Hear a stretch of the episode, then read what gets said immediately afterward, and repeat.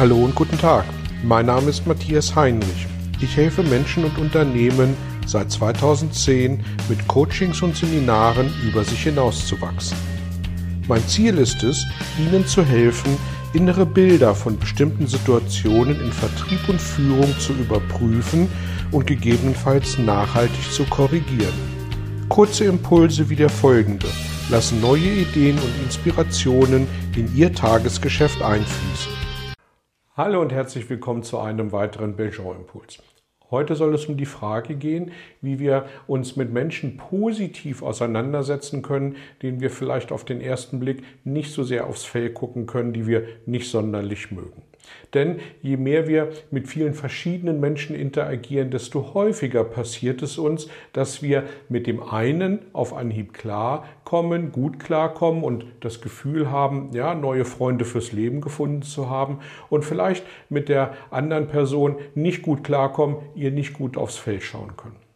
Woran liegt das? Und vor allem, was können wir dagegen tun, wenn wir nämlich darauf angewiesen sind, auch mit uns unsympathischen Menschen auskommen zu müssen?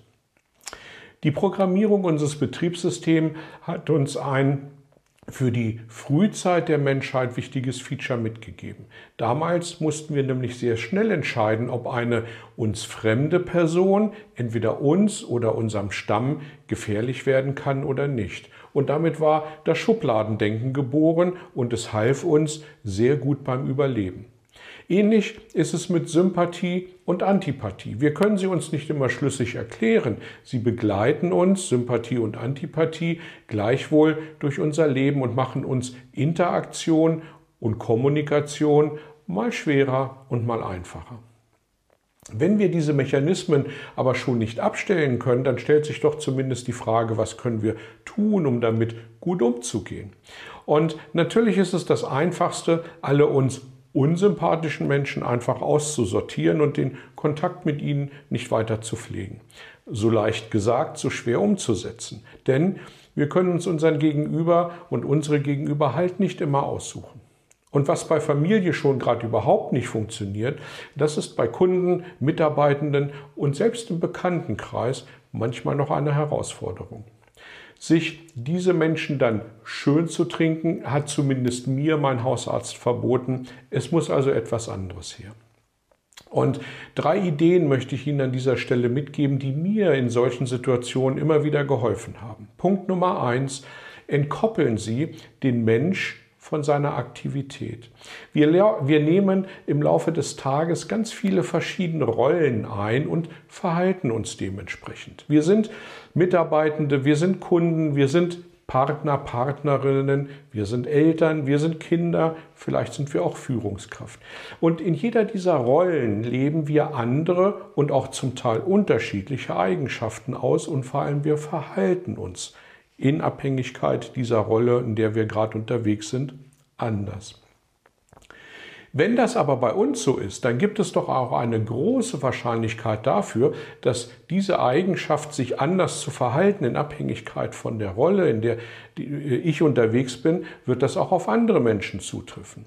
Und vielleicht ist das, was uns unsympathisch erscheint beim Gegenüber, tatsächlich nur ein Teil der gerade eingenommenen Rolle, die diese Person innehat oder haben muss.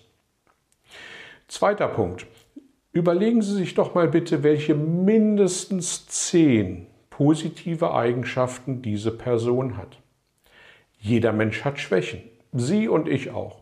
Jede Organisation hat Schwächen. Ihr und mein Unternehmen auch.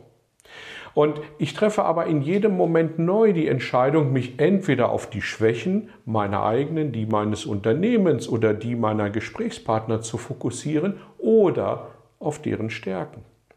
Kein Mensch vereint in sich nur negative Eigenschaften, das gibt es nicht.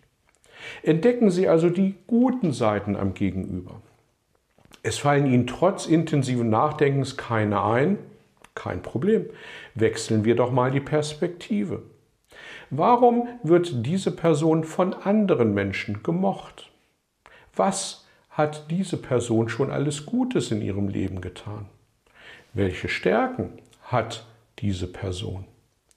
Wen kann ich fragen, um diese Person mit anderen Augen zu betrachten? Diese und andere Fragen mögen Ihnen helfen, das Unsympathische im Gegenüber für sich ein Stück zu relativieren. Und der dritte und letzte Punkt ist die Frage, worüber freue ich mich? Vordergründig in diesem Zusammenhang eine vielleicht eigenartige Frage. Wenn ich mir aber vor einem Austausch mit einer mir unsympathischen Person eine Liste von 20 Antworten auf die in der Tat manchmal nicht einfache Frage, worüber freue ich mich, zusammengestellt habe, dann habe ich mich damit selber gedopt und mir dadurch die unsympathischen Eigenschaften vielleicht auch ein Stückchen schön geredet, nicht getrunken, aber geredet. Gibt es eine Garantie, die Menschen damit plötzlich sympathisch zu finden oder gar zu lieben? Nein, sicher nicht. Verändern wir mit der konsequenten Vorbereitung aber unsere Vorstellung über an diese an sich unsympathischen, für uns unsympathischen Menschen? Mit Sicherheit ja. Und dann werden gerade vermeintlich schwierige Gespräche plötzlich um einiges unverkrampfter. Sie glauben mir nicht? Kein Problem. Versuchen Sie es doch einfach mal. Kostet nichts und Sie müssen ja niemandem davon erzählen. Ich wünsche Ihnen gleichwohl viel Erfolg mit einem leicht veränderten Mindset. Sage herzlichen Dank fürs Dabeisein und bis zum nächsten Mal. Danke und tschüss. Vielen Dank für Ihr Interesse an meiner Arbeit und an meiner Vorgehensweise. Gern werde ich auch ganz konkret für Sie tätig und helfe Ihnen, über sich hinauszuwachsen. Sprechen Sie mich an. Ich freue mich auf Sie und die Zusammenarbeit im Coaching oder Seminar.